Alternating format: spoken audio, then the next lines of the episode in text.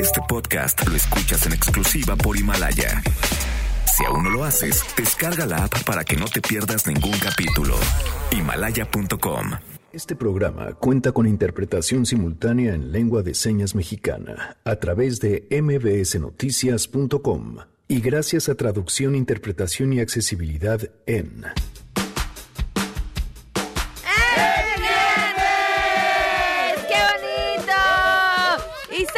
que está con nosotros. Además, estrenamos sección.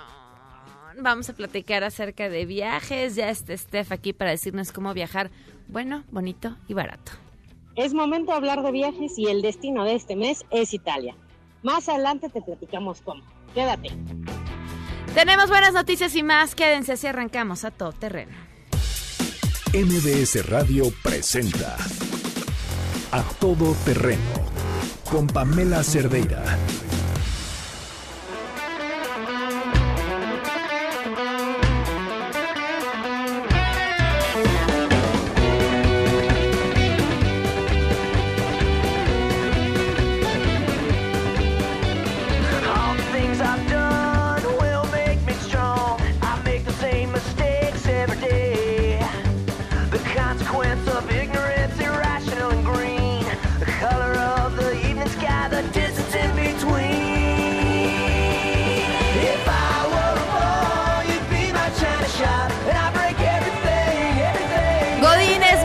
Para nuestros oídos. Gracias por acompañarnos en este viernes 24 de enero del 2020. La invitación a que se queden aquí hasta la una de la tarde. El teléfono en cabina 5166125. El número de WhatsApp 5533329585. A todoterreno arroba mbc.com. Twitter, Facebook e Instagram me encuentran como Pam Cerdeira. Miguel González en la interpretación de lengua de señas. El hombre que más bonito interpreta las mañanitas en el SM. Lo pueden seguir y ver a través de www.mbsnoticias.com. Bueno. Pues continúa el tema de los medicamentos oncológicos. La información más reciente la tiene Ernestina Álvarez. Te escuchamos, Ernestina. Muy buenas tardes. Así es. Buenas tardes para ti, para los amigos del auditorio. Pues ante las manifestaciones de padres de familia que tienen niños con cáncer en Palacio Nacional y en las terminales 1 y 2 del aeropuerto, por fin el secretario de Salud, Jorge Alcocer, acudió al Hospital Infantil de México, Federico Gómez, para confirmar que ya no existe desabasto de este medicamento oncológico llamado Vincristina y aclaró que las 449 dosis que consiguieron desde España pues van a servir para un mes. El recorrido fue privado. Al salir el funcionario fue detenido por los padres y desde la ventanilla de su automóvil se comprometió a iniciar una mesa de trabajo para revisar el abastecimiento de fármacos. Vamos a escuchar. Lo hemos dicho y hoy lo aclaramos con el director del hospital que no hay desabasto. Los medicamentos uno por uno se fueron evaluando, a eso venimos por indicaciones del señor presidente y hemos constatado que sí llegaron ayer a la una de la tarde, están en buenas condiciones y de hecho ya desde ayer en la tarde se han empezado a aplicar algunos que no se tenían como es la llamada Cristina. Por su parte, Jaime Nieto, director del Hospital Infantil de México, Federico Gómez, responsabilizó del desabasto a su distribuidor Seita, a quien dijo pues van a cambiar en tres meses. Detalló que la falta de Cristina se debió a un desabasto también a nivel mundial, pero en su nosocomio el retraso fue de ocho días, afectando a siete niños y no provocó ningún deceso. Escuchemos. Tenemos todos la quimioterapia a partir de ayer. Toda es toda. Nos faltaba únicamente Vin Cristina y tenemos ya eh, la cantidad que se requiere para aplicar a los niños. Punto número dos, las fallas que ha habido con la quimioterapia es una falla del distribuidor. Nosotros tenemos un consumo de aproximadamente 400 viales, 400 ampolletas por mes y recibimos 449. Y además ya está perfectamente claro que en unas semanas me van a dar para los siguientes meses. Sobre la investigación que desde presidencia tienen en su contra, señaló que están abiertos a esta indagatoria y seguirán con su lucha por la salud de los niños, mientras que los padres de niños con cáncer defendieron al director del hospital infantil y al encargado de hemato-oncología y advirtieron que serán vigilantes de las autoridades ante posibles desabastos y pidieron que esta mesa de trabajo con la Secretaría de Salud sea permanente, pero pues esto continúa y los desabastos se dan, señalan ellos en otras 10 entidades, mientras eh, hoy ya se registra un nuevo bloqueo en el circuito interior a la altura del Centro Médico Nacional La Raza, que depende del Instituto Mexicano social. Ahí son cerca de 20 padres de familia, 11 menores de edad, quienes pues están demandando lo que ha pasado toda esta semana, están demandando precisamente medicamentos oncológicos. Hasta aquí el reporte. Muchísimas gracias, muy buenas tardes. Buenas tardes. Miren, no, no resisten todas las declaraciones una a la otra. Una serie de contradicciones que se ha estado diciendo con el tema de los medicamentos oncológicos desde el año pasado y todas las declaraciones que se dieron el día de ayer específicamente, si uno revisa la versión estenográfica de lo que sucedió en la mañanera, no resisten sus propias declaraciones. Entre no hay desabasto, pero ya nos llegó el medicamento ayer, entonces sí hubo desabasto, pero entonces ese no lo aceptan, pero entonces vamos a ver a quién le echamos la culpa. Lo que dijo el papel, el papá de Dan ayer me parece lo más cierto y apegado a la realidad están buscando a quién echarle la culpa, no cómo resolver el problema, y el problema se está resolviendo momentáneamente. Suena Ah, pero hablemos de los números, pero no son tantos los casos. No importa, con que sea uno, ellos tienen que tener el medicamento. Pero se retrasó solo unos días, no importa. Cuando son medicamentos con periodicidad de una semana, el retraso de un día en el tratamiento es importantísimo y puede ser fatal. Así es como funciona. De verdad, esto habla de una profunda desorganización y saben que si en el fondo este asunto de es que nos están presionando, pues de eso se trata gobernar, de solucionar los problemas, de tener la capacidad de sortear lo que se te enfrente para que entregues a la población el servicio que además prometiste. Tenemos buenas noticias. Paula Gómez, estudiante del TEC de Monterrey de la licenciatura en Creación y Desarrollo de Empresas. ¿Cómo estás? Bienvenida. Muchas gracias, muy bien. Estás buscando resolvernos uno de los grandes problemas que tenemos, sobre todo ahora en la Ciudad de México, con el asunto de las bolsas. Cuéntame. Justamente, nosotros desarrollamos un material inteligente que es muy similar al plástico y también muy similar al bioplástico. Ok. Eh, es un material que se comporta exactamente como el plástico, pero es 100% hecho de materiales orgánicos. ¿De qué materiales orgánicos? ¿Cómo lo hacen? Eh, tiene muchos componentes. El principal es almidón, proteínas y además tiene microorganismos que aseguran que se degrade este material. Porque lo que pasa mucho con los bioplásticos es que una vez que llegan a los basureros necesitan un, un tratamiento de compostaje necesitan ser llevados a plantas donde los traten y si no si no los tratan se pueden quedar en los vertederos muchos muchos años igual que los que los plásticos. Y tus bolsas cuánto tiempo tardan en degradarse tres meses Ok, ¿traes una muestra? Eh, no, no la traigo. ¿Cómo ha sido este proceso? ¿Cómo lo desarrollaron y cuáles son las posibilidades de que vea la luz? Porque también supongo el costo de la bolsa debe ser un tema. Sí, bueno, este, yo soy socia, estoy asociada con un biotecnólogo. Ok. Lo, lo desarrollamos en la, durante la carrera como si fuera su tesis y se acercó conmigo con este tema de quererlo sacar al mercado y como yo estudio creación y desarrollo de empresas, pues hemos estado, hemos hecho muy buena mancuerna. Y mm, el precio del, del, material es muy similar al bioplástico, pero hemos tenido un poco de tema porque ahorita quieren un sustituto del plástico y el plástico es excesivamente barato. Entonces hemos estado buscando la manera de, de abaratarlo, pero como lo hemos desarrollado en la universidad, el proceso es muy artesanal. Ya una vez que lo podamos llevar a, a una escala industrial, suponemos y estamos seguros que el precio va a bajar. Ahora, para entenderlo, ¿qué, qué, qué tanta diferencia hay del plástico a el bioplástico a este material que ustedes están proponiendo? Bueno, en principio el plástico nunca se degrada. No son mil años, no son 500, nunca. Se empieza a descomponer en microplásticos que acaban en los mares, suelos, en nuestra comida. Eh, el bioplástico es, es una fusión entre el plástico y la materia orgánica. Muchas veces es 70% plástico, 30% materia orgánica. Okay. El problema del bioplástico es que no se puede reciclar, o muchos de ellos no se puede. El plástico sí, el plástico si llega a las manos correctas puede ser reciclado. Re reciclado. Este material no tiene microplásticos, no tiene nada de plástico y asegura que se degrade. Ok, pero en cuanto a los precios, te preguntaba, ah, ¿qué diferencia hay de rangos de entre los tres? Pues el plástico puede llegar a costar centavos. 10 centavos, 12 centavos. El, el bioplástico por kilo ha de costar como unos 3 dólares. Ok. Y este material ahorita cuesta 3.66 dólares. Ok, pero bueno, están en proceso de desarrollarlo de forma industrial para abaratarlo. ¿Qué necesitan o cómo van? Necesitamos alguna industria del plástico que esté sufriendo justo ahorita con la nueva regulación, que se interese en abrir em, su línea de productos y que quiera meter nuestro plástico en su línea de producción.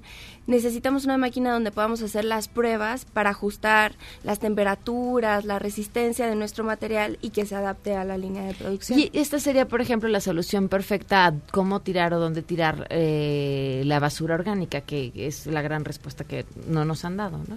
Justamente, esta, esta bolsa lo bueno es que asegura que mm, si tú le pones basura orgánica, toda la basura orgánica se va a degradar.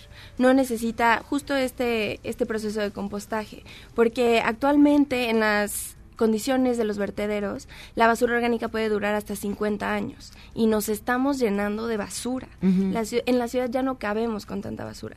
Entonces, no solamente es una solución hacia el tema del plástico, sino también hacia el tema de la basura. A ver, yo pongo mi basura orgánica en esa bolsa y esa bolsa se descompone a la par de la basura o nada más la basura que está dentro se convierte en composta que puedo utilizar. Eh, Cómo funciona es, tiene unos microorganismos que al momento de llegar a los vertederos, con las condición, la combinación de condiciones que hay ahí, mm, podemos decir que se despiertan. Y se empiezan a comer todo lo orgánico que está que está en la bolsa. Y como la bolsa en sí es materia orgánica también se la comen. también se la comen. Y termina justamente en, en algo como como si fuera mm, este pues es un residuo orgánico que puede servir como alimento para otros microorganismos. ¿Cómo pueden contactarlos? Ay, pues tenemos eh, redes sociales. Em, en Instagram es arroba sigamos guion bajo en, sigam, eh, no, guion bajo en guion bajo. Y en Facebook también estamos como sigamos en. Muy bien, pues mucho éxito y muchas gracias por habernos acompañado. Muchísimas gracias por la invitación. Oigan, más buenas noticias. Tenemos boletos que les vamos a regalar para ver el show Mundos Fantásticos de Disney on Ice. Vamos a dar tres pases a las personas que están suscritas a nuestro newsletter. Al rato les compartimos a través de las redes sociales la liga para que se puedan registrar y pues el fin de semana les llegará un correo explicándoles cómo se pueden llevar cualquiera de estos tres pases dobles. Vamos a una pausa y continuamos. Gracias, Paula. Regresamos a todo terreno. Este podcast lo escuchas en exclusiva por Himalaya. A todo terreno con Pamela Cerdeira. Continuamos.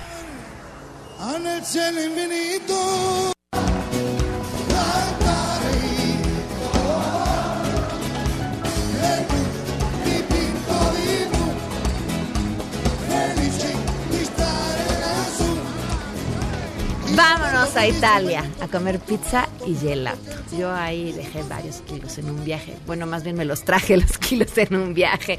Steph, ¿cómo estás? Bienvenida. ¡Pam! ¡Es viernes! Sí, es viernes y además viernes de viajar. Me da muchísimo gusto darte la bienvenida otra vez porque ya habías estado aquí, pero ya vas a estar visitándonos de forma regular, dándonos tips para viajar y, bueno, y además destinos específicos. Así que arranquemos con dos tips. Arrancamos, dos tips. Eh, yo creo que los básicos es el pasaporte.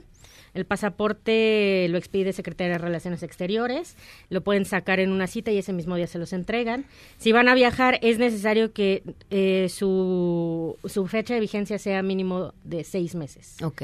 Si no, no los van a dejar pasar. Entonces, es necesario. Y segundo tip, la visa, siempre verifiquen al país al que van si necesitan visa. A mí ya me pasó que me quedé por no subirme a un barco porque pues nadie me avisó y no revisé que uno de los puertos a los que íbamos requería visa. Y yo le decía, un año de planeación del viaje. Y le decía al de ahí, pues me quedo en el barco, no me bajo. Y ya, pues me perderé un puerto, pero no me bajo. No, no te Tienes subes. que tener la visa porque si no, no te puedes subir. Sí. Y, y, pues no me puedes subir. Tuve Sí, sí, es un tema el tema de las visas, así que se los recomiendo que sea lo que chequen después. Porque de además son trámites realmente sencillos. Sí. Se- los ves con tiempo, por supuesto. Sí, con tiempo. Y aparte en Internet está toda la información. La Secretaría de Relaciones Exteriores tienen mini portales y ahí vienen que para los mexicanos qué, informa qué, qué datos migratorios necesitan. Entonces, Perfecto. Pues Está la información. con anticipación. lo bueno es que para Italia no necesitas visa. Ok, perfecto. ¿Qué Empecemos necesitamos para irnos a Italia? Solamente tus boletos de avión y te quiero platicar un poco más de la ruta que debemos de tomar para llegar. Ok. Y, o bueno, para visitar Italia. Mi idea siempre es empezar por el norte y salir por el sur. Pueden agarrar de Aeropuerto Ancla Madrid, que es uno de los aeropuertos mejor conectados con Italia. Y entonces eh, llegan vía Madrid a Milán, Milán que es el primer destino. Y en Milán pueden ver eh, la última cena de Da Vinci. Pero tienen que comprar los boletos con seis meses de anticipación. La verdadera, la original, está en la iglesia de Santa Lucía. Y es impresionante este, visitarlo, pero sí, mucho tiempo. Después de Milán, irnos a Venecia en tren. Todos los trenes los pueden comprar en trenitalia.com. Eh, sí está en, en italiano y en inglés, pero es muy manejable y mucho más barato. Ok. Entonces, se van a Venecia. Y supongo que el mismo trayecto en tren debe ser espectacular. Es espectacular y es muy rápido. Los trenes son demasiado rápidos. Entonces, llegas a Venecia, eh, Santa Lucía, no se bajen en Mestre porque Mestre es la, la tierra, digamos, y, y- y hasta Santa Lucía te lleva a la, a la isla, digamos.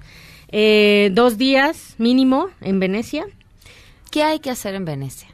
Mira, está muy chistoso. En Venecia siempre te dicen que súbete al, al- A la góndola. a la góndola, pero si te quieres ver un poco más innovador, puedes tomar hasta clases para ser gondolero. Ok. Y eso está bien divertido porque muchas veces si agarras bien la onda, te pueden llevar por el gran canal y pues sí tienes que tener un poco de habilidades ahí. Pero las adquieres en ese momento, ¿eh? ¿Tú lo intentaste? Sí, lo ¿Cómo te fue? Increíble. Digo, bajas con las piernas temblando, pero porque es duro jalarlo y, y remar ahí, pero está bien padre. Oye, yo fui gustosamente asaltada en vez de en ese digo gustosamente porque participé de mi asalto. Te pescan eh, unas personas con unas lanchas que te dicen que vienen del lo que fuera, tú te- pues ni les entiendes, ¿no? Pero entonces daban a entender como que de una parte del gobierno que estaban presentando una serie de cosas y entonces te llevan a otra isla donde tienen este mm, cristal En Murano. Murano, que en realidad es vidrio soplado. O sea, pues sí, Es arte, el mismo vidrio sí. soplado que vemos aquí en México, pero, pero pues es Murano. Y entonces tú, a ver, a ver, hay que traer un recuerdo de Murano. Y, y son unos fantásticos vendedores, porque Sí. ¿de dónde vienes de México? Y entonces te sacan una lista de los mexicanos famosos que han estado ahí, que han comprado. entonces tú crees que te llevas las joyas de la corona este, para pagar la universidad de los niños y pues te llevaste una pieza de cristal corto que podrías haber comprado aquí en cualquier lugar. Pero bueno, fuera de la anécdota, síguenos ilustrando. Yo ya les dice qué hacer, yo les digo qué no hacer. Ok, ve, ya, la dinámica es perfecta. Luego de Venecia les recomiendo irse a Florencia en tren, directo. Todos son trenes directos. Ok. Florencia pueden subir el, el Duomo, está pesadito de subir, sí son entre 500 y 800 eh, escalones, pero son escalones chiquitos, entonces si hay condición física sí les recomiendo que lo suban porque la- en el atardecer, porque es espectacular. Y, y la Piazzale de Michelangelo, que ves toda la ciudad de Florencia y es impresionante, todos los tejados este em, como marrones, no, no, no, no sé, a mí me encanta esa ciudad. De Florencia se pueden ir hacia Pisa. Pisa es otra torre que pueden subir. No es muy... eh, eh, el boleto es complicado de conseguir, lo consigues en línea, pero sí con unos dos meses de anticipación. Es toda una experiencia subirla porque subes como en la casa del tío chueco. Eh, es más cansado justo porque vas chueco, pero sí es- está muy bonito. Y, y básicamente en Pisa les recomiendo solamente una tarde. Pero me regreso en Florencia, dos días está bien. Ok. Eh, Pisa solamente una tarde, no se quedan a dormir ahí y vámonos de Pisa, pueden llegar en la mañana, lo disfrutan toda la tarde y en la noche salen hacia Roma. Ok. Roma es esto un tema, quiero quiero decir, si van a planear un viaje traten de coincidir o un miércoles o un domingo en Roma. Siempre queremos, digo, si vamos a Roma queremos ir al Vaticano, entonces son los días que puedes ver al Papa. Ok. Entonces, siempre que, vaya, que, que, que pisen Roma, que coincida un miércoles o un domingo. Ok. Eh, y bueno, pues ya ese día irán al Vaticano. El Vaticano es un día completo, un día y medio, bien hecho dos días. La verdad es que está gigante entre los museos del Vaticano, la Capilla Sixtina, la Basílica de San Pedro. Inclusive puedes también subir la, la- hacia la cúpula de San Pedro. también es muy cansado, pero hay un tramo en elevador y este bastante padre. Y eso lo recomiendo a las 7 de la mañana. No escotadas, sino tampoco te dejan entrar. Cuenta la leyenda de una mujer que llegó y no la dejaron entrar porque venía muy escotada y le dice al guardia, pero yo tengo el derecho divino, le y el izquierdo también, pero así no puede entrar. no fui yo, ¿eh? Cabe mencionar. Perdón por bueno. los chistes. Sigue, sigue, sigue. No, no, no, está bien. Y entonces, em, pues nada, suben a, pueden subir a San Pedro, a la cúpula. También es una experiencia muy linda, pero les recomiendo que sea en la mañana porque es muy chiquito el espacio y hay mucha gente que quiere subir. Ok. Entonces lo disfrutas mucho más en la mañana. Eh, pues nada más eso en la parte del Vaticano. La parte de Roma, pues en Roma sí te avientas unos dos días rapidito, tres bien hecho. Ya sabes, el, el Coliseo. El Coliseo tienen que comprar los boletos con mucha anticipación también porque cierran, bueno, no mucha de meses, pero sí unos días. Okay. Porque cierran a las tres la taquilla y todo el acceso. Entonces es muy temprano. En línea también lo puedes hacer desde sí, en línea lo puedes hacer desde antes y todo. Eh, el hop on, hop off, los autobuses rojos en Roma, digo, sí, en Roma funcionan muy bien. Okay. O sea, la verdad es que ahí sin problema para que conozcan la ciudad, le den un recorrido. Hay zonas que no conviene bajarte y caminar. También hay sopas zonas donde está el shopping, y las marcas carísimas y todo. Entonces hay de todo en Roma. ¿Es la forma más económica de moverte? En tren sí. Sí, hay, hay quien lo, lo puedes hacer en, en coche, muy bien, muy accesible, pero eh, la verdad es que el tema de la estacionada y todo eso, no. Yo, yo les recomiendo mucho más en tren y caminen, caminen, caminen. Okay. Es la mejor forma siempre de conocer una ciudad. Y para llegar a Nápoles, para finalizar este tour, eh, yo les recomiendo a Nápoles ir a Capri e ir a eh, Pompeya a las ruinas de Pompeya. Pueden tomar un tour, si no tienen mucho tiempo, lo pueden tomar desde Roma con este hop on, hop off del bus rojo hacia Pompeya. Una tarde se van y vienen, y todo bien. Si no, pueden tomar el mismo tren de Tren Italia hacia Nápoles, quedarse ahí uno o dos días para aprovechar e ir a Capri, a la Cueva Azul, a la Grota Azul, perdón. Y este y ya, y de Nápoles volar hacia Madrid. ¿Cuántos días se necesitan para hacer todo este tour? Bien hecho, 15 días. Wow. ¿Y para conseguir un boleto de avión barato? Mm, vía Madrid. Yo creo que todos los vuelos bien de un en consiguidos a un año los consigues en ocho mil o diez mil pesos ya completo. Todo. Ok. Si tienen alguna duda extra o destino del que te quieran preguntar, ¿no te encuentran? Arroba la Lewis. Perfecto. En Twitter y en todas mis redes sociales. Ok, muchísimas gracias. Muchísimas gracias, Pam. Ay, pues que disfruten sus viajes, se toman fotos y nos las comparten. Y coman mucha pizza. Ay, sí, y helado. el helado, el de pistache. sí. El de pistache. Hijo, el que es que tiene el helado italiano. No lo sé. Una verdadera delicia. Pero eso sí es una maravilla te lo dos segundos en tu boca. Así que por favor no vayan estando a dieta porque no. dense con todo. Ah, pero a ningún viaje, a terreno. ¿no? a ningún viaje. Yo creo que la comida es una gran forma de, conocer una cultura. Totalmente. Bueno, muy bien, gracias. cuídense. Vamos a una pausa y volvemos. Regresamos a todo terreno. Este podcast lo escuchas en exclusiva por Himalaya. A todo terreno con Pamela Cerdeira. Continuamos. Ladies and gentlemen, señoras y señores, ha llegado el momento de presentar con orgullo el galardón a lo más selecto de la semana. Los premios de la semana en A todo terreno. Ya está aquí. Sí, señor. Ay, qué seriecitos. ¿Quién los viera? ¿Con quién se andan escribiendo? A ver, ya, digan. Eh, estamos, ¿Con, estamos ¿con quién están chateando? Entre nosotros. Ay, cálmate. es Eso sería de muy mala educación. No, no, no, creo. No, no, Es coto. Ay, vámonos con nuestro primer nominado. Arrancamos este listado con este legislador local que tienen el gusto de tener en Querétaro. Se llama Mauricio Alberto Ruiz. Y esto es lo que Mauricio dice sobre la rifa del avión presidencial si se rifa el avión más bien, eh, se puede cubrir, se puede pagar la deuda externa, que es de 2.700 millones de pesos. Eh, habría una utilidad de 300 millones, que aquí se ve claramente la estrategia. Es decir, se paga con ese dinero la deuda del país que nos, que nos heredaron y lo que resta se le puede hacer una contraoferta al que fue el ganador del avión. Y ese avión se le entregaría a Estados Unidos lo que es no tener ni la más remota idea de nada. Vamos a cantarle sangre azteca. Estamos muy cansados, la deuda es una carga pesada. Ya no hay vida privada, la duda cada día pesa más. Queremos divertirnos, queremos ser libres en la vida. Pagar la deuda externa puede ser una realidad. Ven a volar, vamos a soñar. Mm. Cuando rifes cualquier cosa, dejarás de ser ya ese gran deudor. A volar, vamos a soñar. La aventura ha comenzado, la deuda se podrá liquidar. ¡Ay, qué bonito! ¡Qué bonito! Sangre Azteca, vámonos con nuestra siguiente nominación. A ver. Ay, la UNAM. La UNAM. A ver, las broncas que tiene la UNAM por las denuncias de las mujeres sobre el poco caso que hacen a las denuncias de acoso. Hizo un tremendo ejercicio de mansplaining. O sea, cuando un hombre quiere explicarnos algo a las mujeres, sobre todo cuando un hombre quiere explicarnos sobre la importancia de la denuncia hacia otros hombres. Vamos a escuchar esto que publicó la UNAM en su cuenta de Twitter, un magnífico video que seguramente convenció a todas las mujeres de la importancia de la denuncia. Hola, soy Eduardo y soy alumno de la UNAM.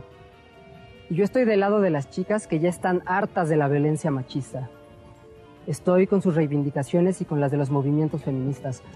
Así que hablemos de tú a tú. No, tenemos que escucharlo completo. ¿A poco ahí se nos acabó? ¿Cómo? No, no, no, no, no, no, no, no, no, no, no. Tenemos que buscar el video completo porque es una verdadera joya. Y no acaba con Eduardo diciéndonos que va a hablar de tú a tú. Vamos a buscar. Cántale y ahorita regresamos y les pasamos el video completo. Bueno, el audio.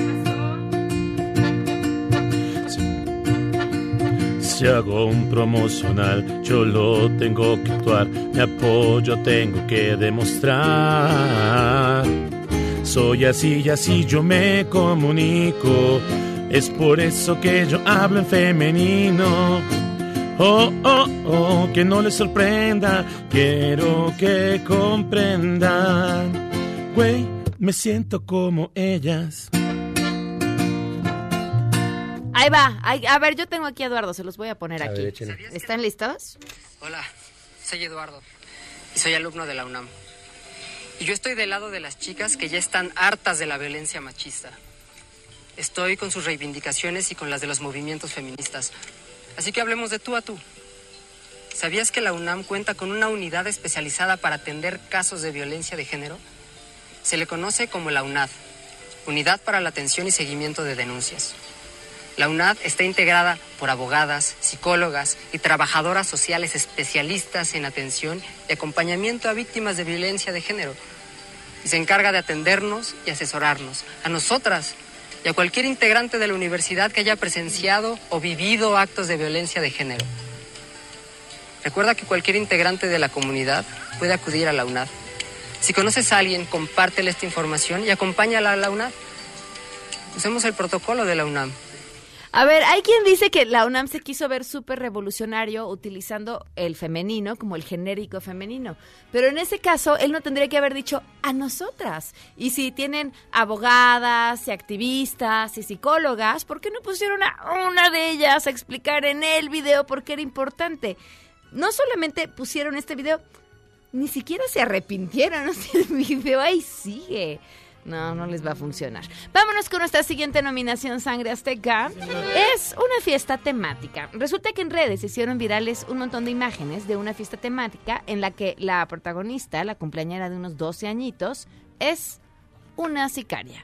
Y los invitados, sus víctimas, ella aparece en las fotos con un cuchillo, amagando a sus invitados, quienes están con la boca y manos cubiertas con cinta, fungiendo como víctimas de secuestro. En el pastel incluso se puede leer el apodo de la sicaria, rodeado de varios cupcakes que lo adornan, y es, por supuesto, un monumento a la narcocultura. ¿Qué le vamos a cantar?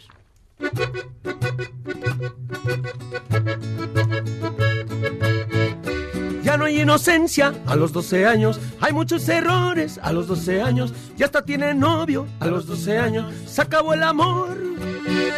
Ya no hay inocencia a los 12 años, hay muchos errores a los 12 años, ya hasta tiene novio a los 12 años, se acabó el amor. Las fiestas ya no son, las fiestas ya no son, las fiestas ya no son, las fiestas ya no son, las fiestas ya no son, todo se desató.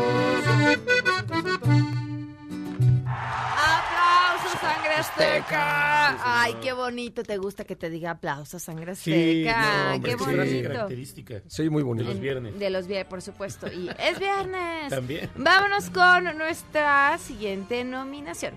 Un hombre de 26 años que intentaba quitarse la vida saltando de una torre de CFE en Torreón. Sin embargo, una mujer pensó que la mejor opción para persuadirlo de que no se aventara, a ver cómo, cómo, cómo, qué motivaciones puede uno tener en la vida Ah, para no quererse quitar la vida, una, no, Eh, tu cuenta bancaria. no, Tu celular sin desbloquear. Ah. te- digo, digo, sin bloquear, perdón. Dejé el celular abierto, no te avientes, estás No, desbloqueado. voy a leer tus mensajes, no, espérame. Voy a leer tu historial en la web. ¿Te ganaste el avión? No, no, no Tu sé. historial en la web. En la web. Pues, ¿Qué andas haciendo? Pues, ¿eh? ¿qué anda No, haciendo? ¿Qué Pues ella pensó que lo mejor era una caguama bien fría. Así les... Bendito sea Dios.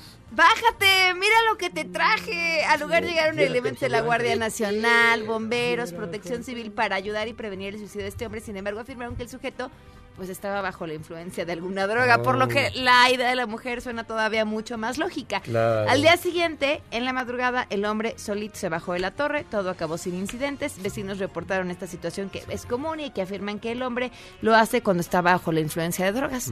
O le falta cerveza, cualquiera de las que fuera, ¿no? Es una Pues sí. manera de ejercer presión. Si ya sabe que ese es el método, ahí Claro, está. ya, Vamos a claro. cantarle Claro sangre este que que es sí. un pobre hombre. ¿Quién lo mira trepado en esa torre? ¿Quién lo mira sin ninguna ilusión? ¿Quién lo ve sin importarle nada? Se alborota y se quiere suicidar. ¿Quién pompó? ¿Quién pompó? ¿Quién pompó su caguama? ¿Quién pompó? Su esposa. ¿Quién pompó? ¿Quién pompó? ¿Quién pompó su chelita? ¿Quién pompó? Sangre Azteca. Oigan, antes de irnos a una pausa. Sí, a ver, música como de coche. Como que qué pondrían en su coche Claro nuevo. que sí, la de esta de Ahora imaginen que es- estrenando, ¿eh? Así, vas en tu coche y tu coche es un Swift. Ay, o un Swift Sport. la cacha por un Swift. O un Ignis 2020. Ah, y te dicen, ¿y cómo le hiciste? Bueno, seguro contra mm, robo de autopartes gratis. Comisión por apertura, Wow. 0%. Mensualidades desde 3,499 pesos. Oh, a ver, ahora música de camioneta. ¿De camioneta? Sí, ahora voy en mi camioneta nueva. Es una Suzuki Vitara o una S-Cross Wow. 2020. Ya todo lo que da. Seguro contra robo de autopartes, gratis. Comisión por apertura, 0%. Mensualidades desde 3.999 pesos. Si ustedes quieren verse así y escucharse así, suzuki.com.mx diagonal autos o pueden visitar su concesionaria más cercana. Esto es válido hasta el 31 de enero del 2020, así que aprovechen Suzuki Way of Life. Vamos a una pausa. Regresamos a todo terreno. Este podcast lo escuchas en exclusiva por Himalaya. A todo terreno con Pamela Cerdeira. Continuamos.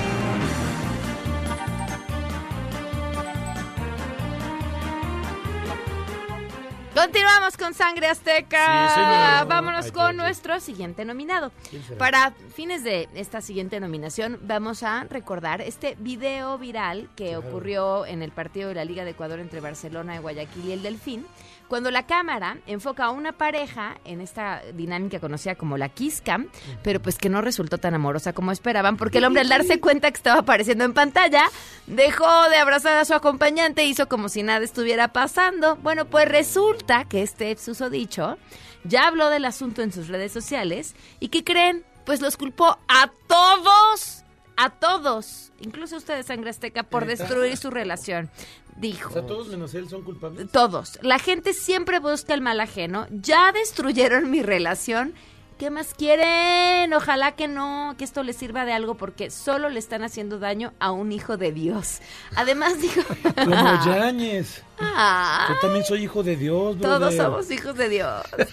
bueno, algunos más que otros. Además sí. dijo que él solo es una víctima. Pero ¿saben por qué? ¿Por qué? Porque las mujeres son las que se le insinúan a los Ay, hombres. ah, ustedes son el diablo. Tú hoy vienes de rojo muy diablesca. Hoy, hoy ¿eh? vengo súper insinuadora, Sí, ¿sí? sí, así, claro. así Sí, soy, sí. así soy. Este, perversa, dice mi marido, perversa. Ah. Y que la mayor parte de los comentarios negativos que le han llegado en sus redes sociales son de mujeres, porque será.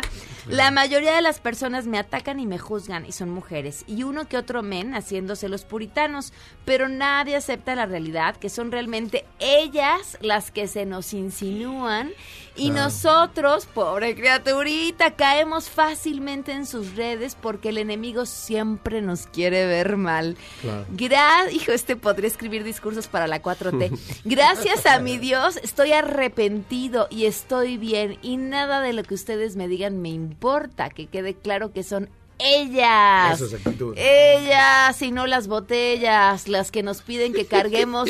Yo solo fui una víctima. ¡Ay! Por último, nuestro protagonista de esta tristísima historia compartió una imagen en su cuenta de Instagram para pedirle perdón a su expareja, afirmando que está arrepentido por haber cometido esa burrada, pero que ojo, no fue su culpa. Ah, bueno. Ay, tienen que aprender a pedir Seguramente perdón ella mejor. pagó los boletos del partido. No, no, Lo imagínate. Te lo regalo para que te vayas con un cuate. Sí, claro. Y se le apareció la. Bueno, ya, vamos a cantar. Claro que sí.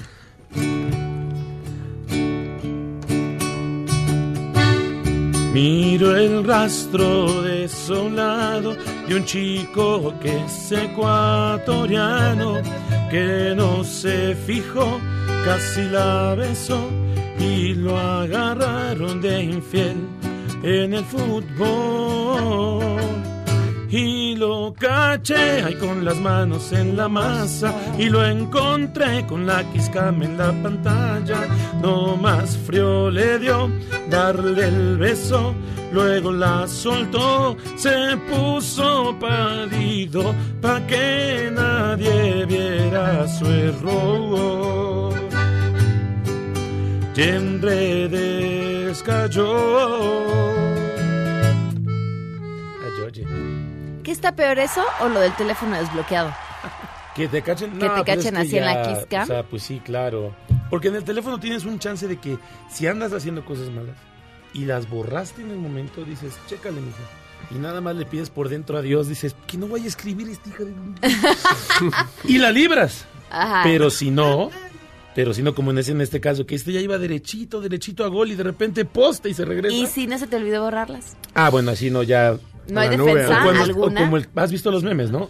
Que de repente hay el, el chico que está viendo el celular y por atrás está la mujer con una cara de ya moriste. Sí. También, esa puede ser muy mala. Vámonos con nuestros siguientes nominados. Porque si vas a regalar una joya para arreglarte de un error como este, Claro. que no sea de esta marca. Resulta que la famosa joyería del osito Toast está en medio de una polémica que podría pues pegarles duro a su imagen. ¿Qué pasó? Pues presuntamente algunas de las joyas que vendieron de oro y plata en realidad estaban rellenos de plástico. Todo empezó cuando la Asociación de Consumidores y Usuarios de Joyería denunció la marca tras un análisis que hicieron en su laboratorio y encontraron que pues sí, estaban rellenas de plástico. El fiscal que va atrás de la demanda dijo que se trata de un fraude que puede afectar a una multitud de productos, cerca de 4 millones de piezas, en una empresa que está en Wow. 45 países con 400 establecimientos y con un volumen de ventas inmenso. A través del comunicado, ¿qué creen que dijo la marca? ¿Qué? Que no es cierto, que sus joyas cumplen con los estándares mundiales de certifi- certificación, pero dijeron también que ellos jamás se han promocionado como una empresa que vende metales preciosos de a peso. O sea que sus piezas están fabricadas con una técnica llamada electroforming, que consiste en poner capas alrededor de un núcleo de otro material. Y que eso siempre se lo han dejado claro en las letras chiquitas a sus clientes. Pero bueno, mientras tanto, ahí está el tema. Vamos a cantar sangre. Azul. Claro que sí. Mi oro, tú rellenaste mi oro. Tú te quisiste solo aprovechar. Me quería chamaquear. Mi oro, lleno de plástico, mi oro.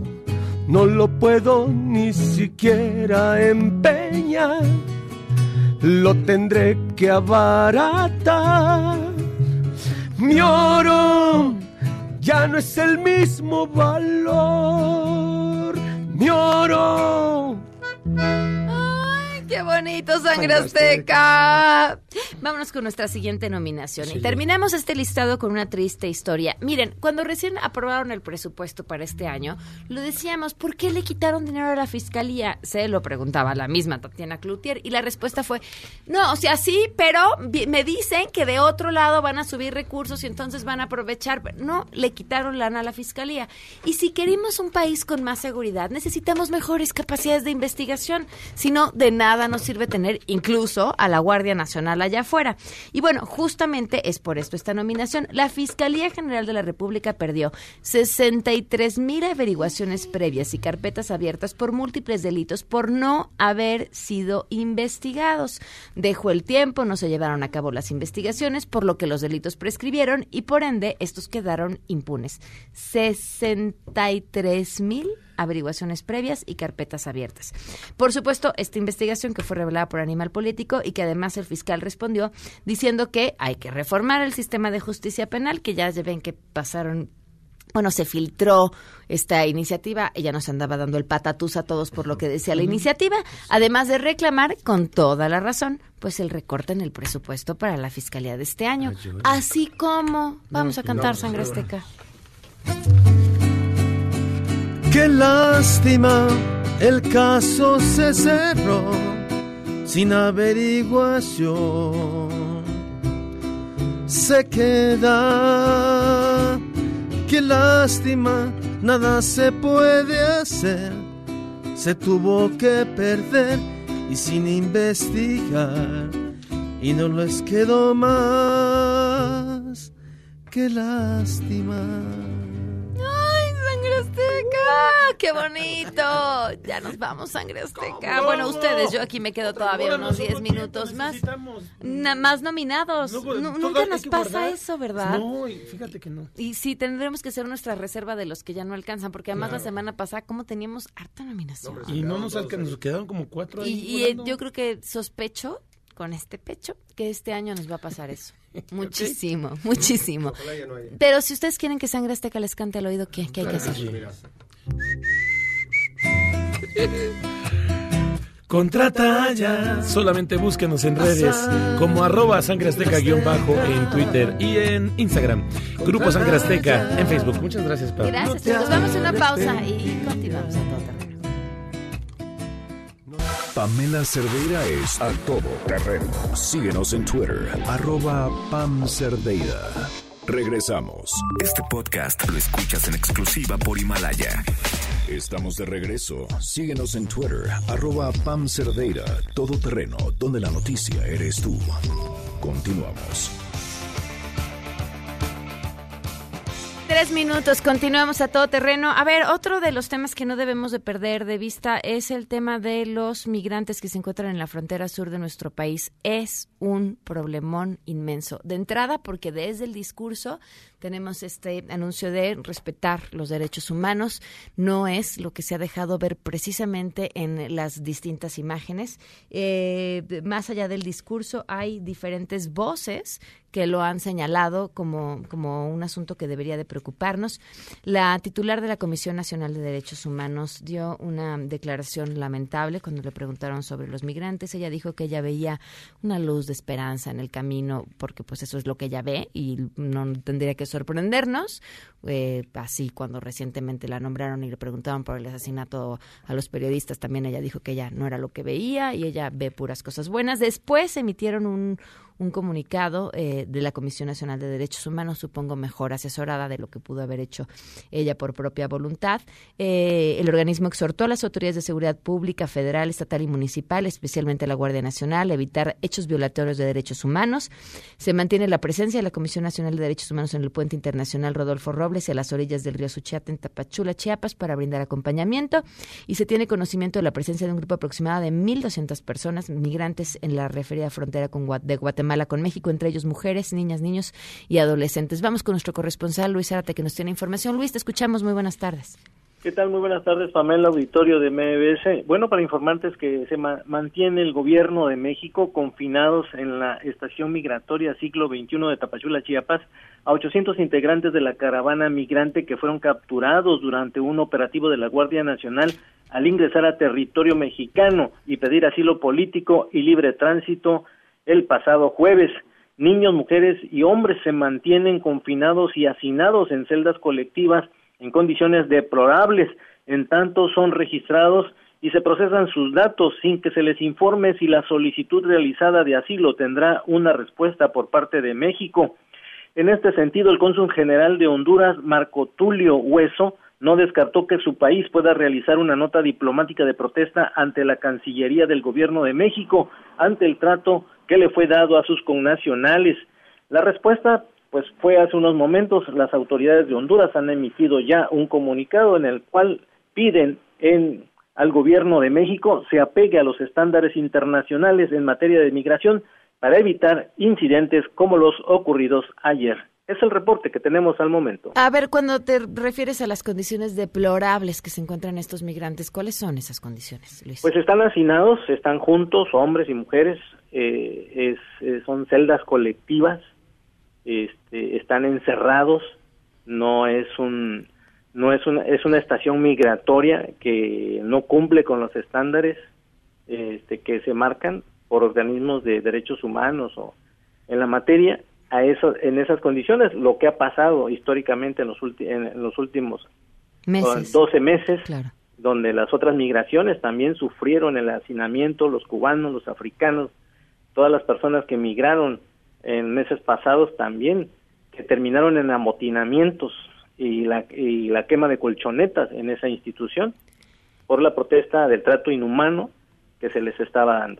Luis, me, hay un tema que a mí me intriga y no sé si tú, desde la perspectiva que puedes tener desde ahí, eh, pudieras responder. Las mismas cifras que dan a conocer hablan de la cantidad de migrantes que han ingresado al país, pero luego la cifra de retornados, es decir, aquellos que piden ser regresados a su país. Y me llama la atención que la cifra es sumamente alta si uno no cruza un país y inicia un trámite para cruzar por ahí, para después pedir que te regresen. Eh, ¿qué, explicación se le podría dar a esto o es parte de un sistema que busca convencerlos de que no es una buena idea quedarse aquí? Así es, prácticamente es el mensaje que se le está dando. Este, han señalado los, los mismos migrantes que pues prácticamente nos hemos convertido en la patrulla fronteriza de Estados Unidos en el sur de México es aquí es el totalmente es una es un muro humano para evitar la, la migración que se está haciendo por cuestiones de violencia, violencia, inseguridad, pobreza extrema que están viviendo en esos países y que buscan en México o en su paso por México encontrar la esperanza de llegar a encontrar mejores condiciones de vida. Muy bien, Luis, muchísimas gracias. Buenas tardes. Muy buenas tardes. Porfirio Muñoz Ledo tuiteó ayer a las nueve de la noche. La Guardia Nacional reincidió hoy en la agresión de migrantes centroamericanos. Parece ser una actitud sistemática, una política de Estado contraria a los más elementos, elementales derechos humanos. Quienes lo ordenaron deberán responder ante el Congreso. El tema no es fácil porque está en medio de esto y en medio de esta política que por obvia presión de Estados Unidos el gobierno de México ha asimilado, pensando que las consecuencias de no tomarla podrían ser peores, hablando de las presiones económicas y demás. Y, insisto, el tema pues seguramente crecerá, tomando en cuenta que en noviembre se celebran las elecciones en Estados Unidos y que la migración es el tema favorito de Trump y que ahora pues está sin piñata a quien golpear y somos normalmente también su preferida. Sheila, que se está cocinando? Buenas tardes. Hola, Pam, buenas tardes a ti y al auditorio. Pues en, eh, en, otro tema, la Caravana por la Paz, que también esta semana ha dado mucho de qué hablar y dará.